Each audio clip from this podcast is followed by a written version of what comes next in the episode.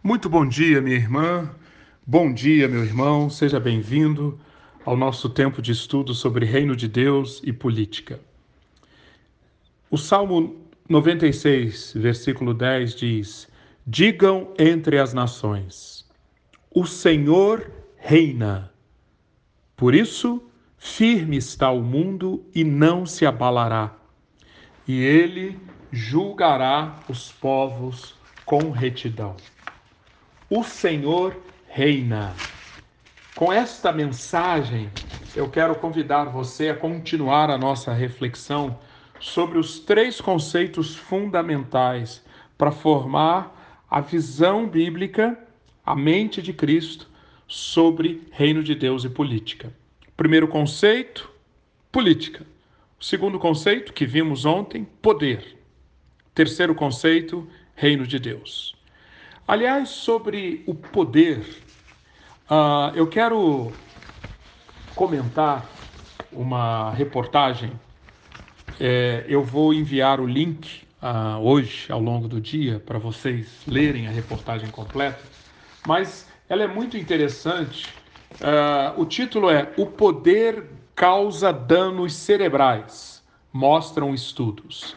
Líderes perdem capacidades mentais como a habilidade de entender o ponto de vista dos outros. E a reportagem começa assim: se o poder fosse uma droga, viria como uma long, com uma longa lista de efeitos colaterais. Este medicamento pode inebriar, corromper e causar danos cerebrais. Interessante, não é? A reportagem então mostra o resultado de pesquisas recentes, estudos realizados nas últimas décadas, mostrando que pessoas que se mantêm em posições de poder por muito tempo podem perder algumas capacidades mentais. Sim, efe... os efeitos do poder no cérebro humano mostram que uh, ou, ou, estão ligados a algo parecido com, com um trauma, é como se fosse um traumatismo craniano. As pessoas têm o seu cérebro alterado, tornam-se mais impulsivas, menos conscientes dos riscos, menos propensas a ver o ponto de vista das outras pessoas. Conforme vimos ontem, é, essa sedução pelo poder, essa essa forma de idolatria, instalar um ídolo dentro do ser humano, que é uma estratégia usada por Satanás desde o início, desde Gênesis 3. Esta, esta a ceder a esta tentação gera efeitos espirituais, psíquicos e também físicos, como essa reportagem mostra. Hoje eu quero conversar com você sobre o terceiro conceito o, do nosso, da nossa semana, Reino de Deus. O, o, o que é o Reino de Deus? O Reino de Deus, dito de uma maneira bem simples, é, uh, é a esfera de atuação da vontade de Deus Onde Deus exerce a sua vontade, onde Deus estabelece e executa as regras do seu mundo, da sua forma de atuação, onde essas regras imperam, aí há o reino de Deus. E sempre que o reino de Deus está presente, o mal é confrontado, combatido e derrotado. O reino de Deus, então, vamos tomar muito cuidado, não é algo intrinsecamente subjetivo, é algo que está somente dentro do coração de uma pessoa temente a Deus. Não. O reino de Deus, quando ele está presente, quando ele está atuando, ele extravasa, ele se manifesta no campo objetivo, no mundo das coisas, das pessoas, das relações. A gente pode usar a seguinte metáfora Onde está presente a força da gravidade? nenhum objeto ali onde tem um campo gravitacional fica entregue ao seu bel prazer, ao bel prazer do objeto. Ele é afetado pelo campo da gravidade. Ele tem que se submeter às regras do campo gravitacional. Podemos dizer que onde o reino da gravidade está presente, nada nem ninguém pode ou fica sem ser afetado pelas regras do campo da gravidade. Pois bem, o reino de Deus é como se fosse, na minha metáfora, esse campo da gravidade, onde ele está presente, a justiça, a retidão, a, a paz, a verdade, a harmonia dão as regras.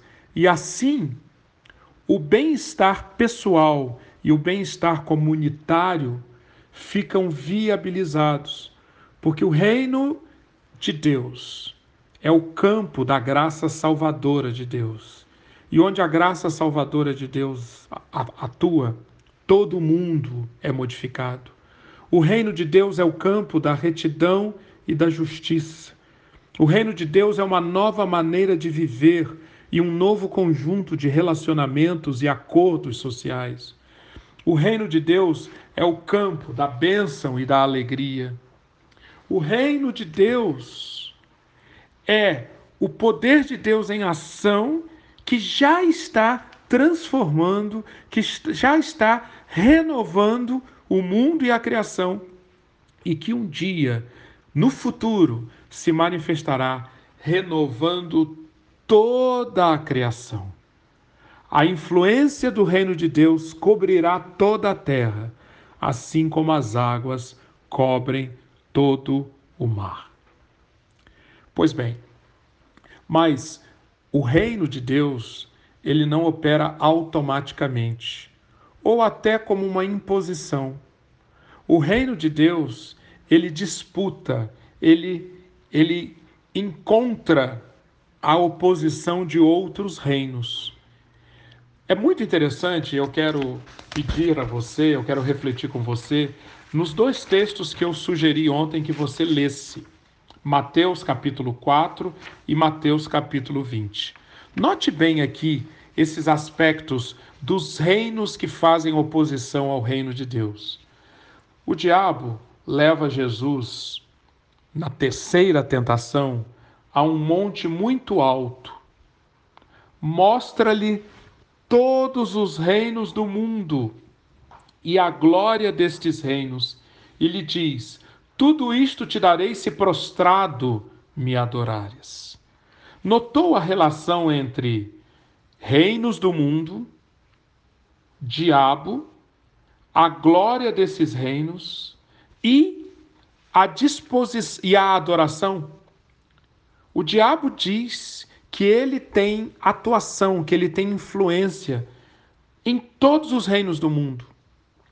E a glória que cerca estes reinos é a grande isca que o diabo usa para trazer as pessoas para a dependência dele, fazendo com que os reinos deste mundo sejam extremamente marcados pelos jogos diabólicos, pela, pelo egoísmo, pela cobiça, pelo orgulho, pela violência, pela opressão, pela morte.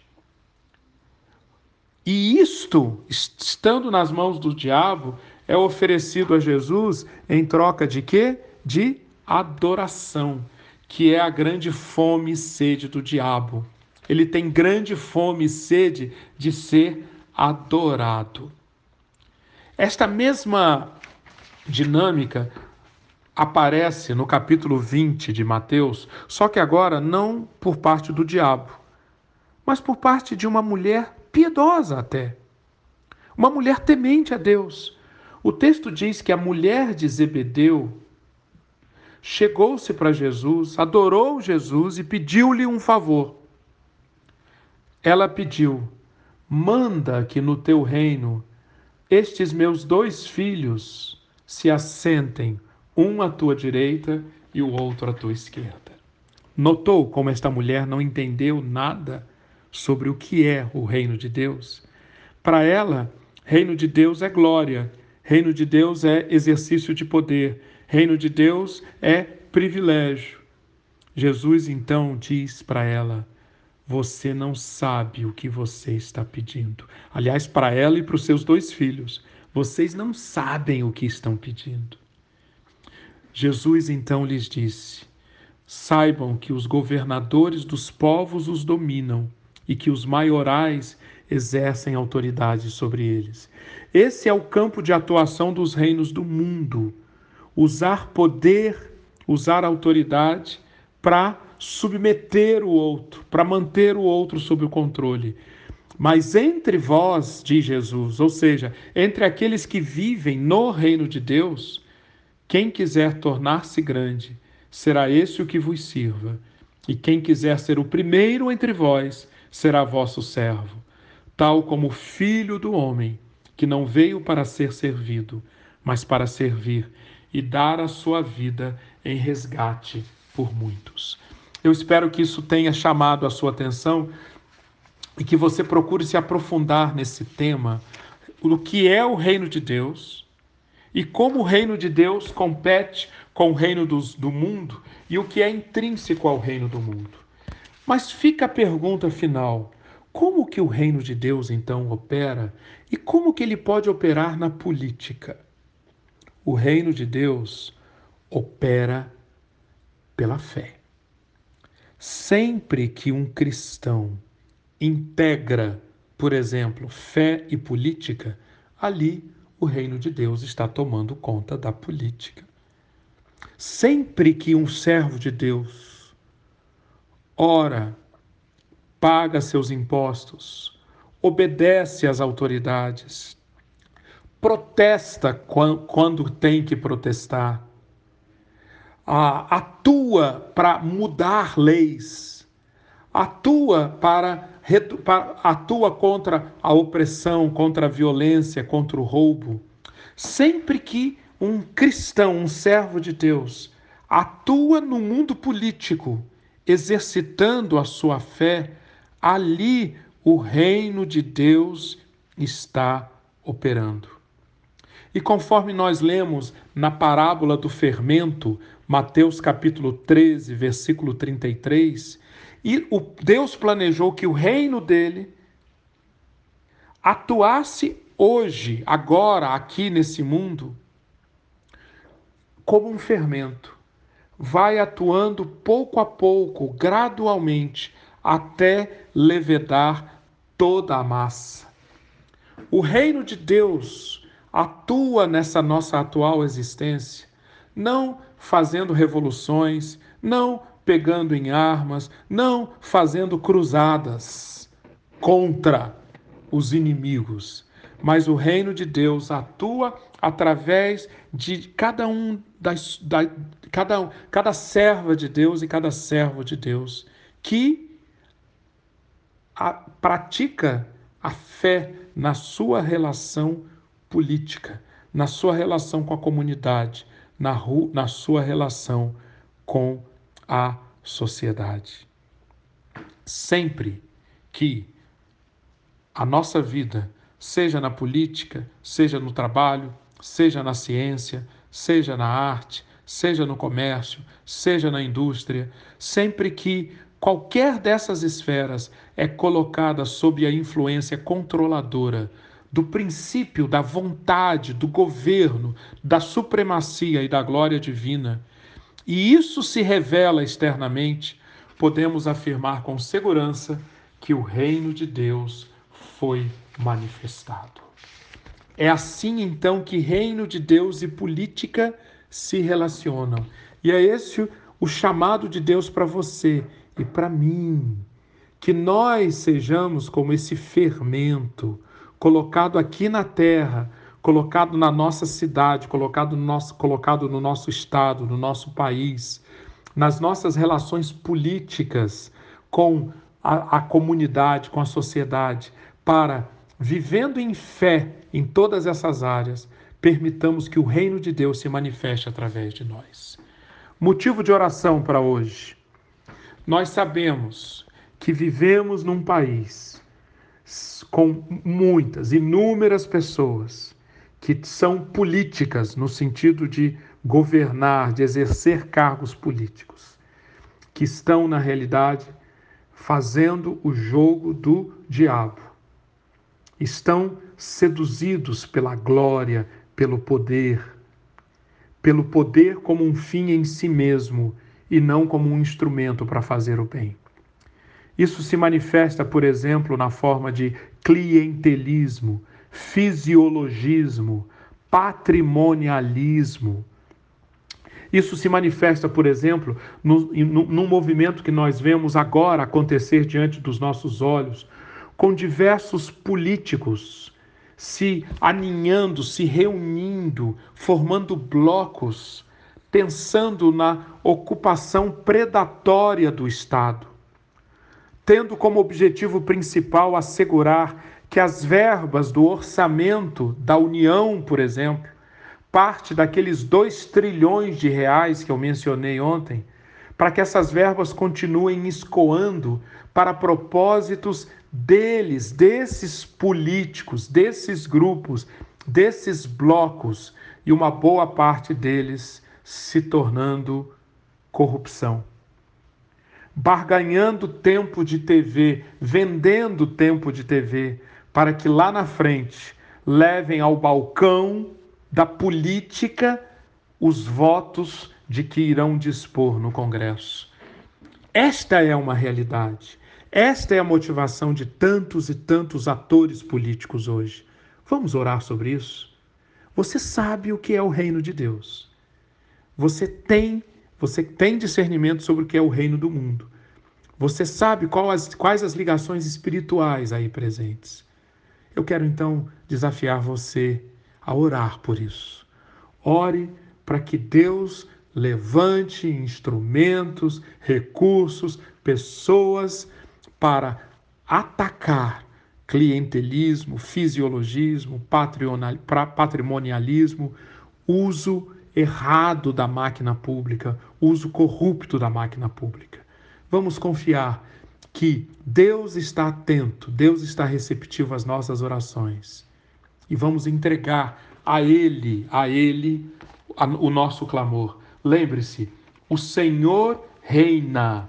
Por isso, Firme está o mundo e não se abalará, e ele julgará os povos com justiça. Lembre-se, Isaías capítulo 56, versículo, Senhor, versículo 1. Assim diz o Senhor: mantenham a justiça, pratiquem o que é direito, pois a minha salvação está perto e logo será revelada a minha retidão. Deus abençoe você. Amém.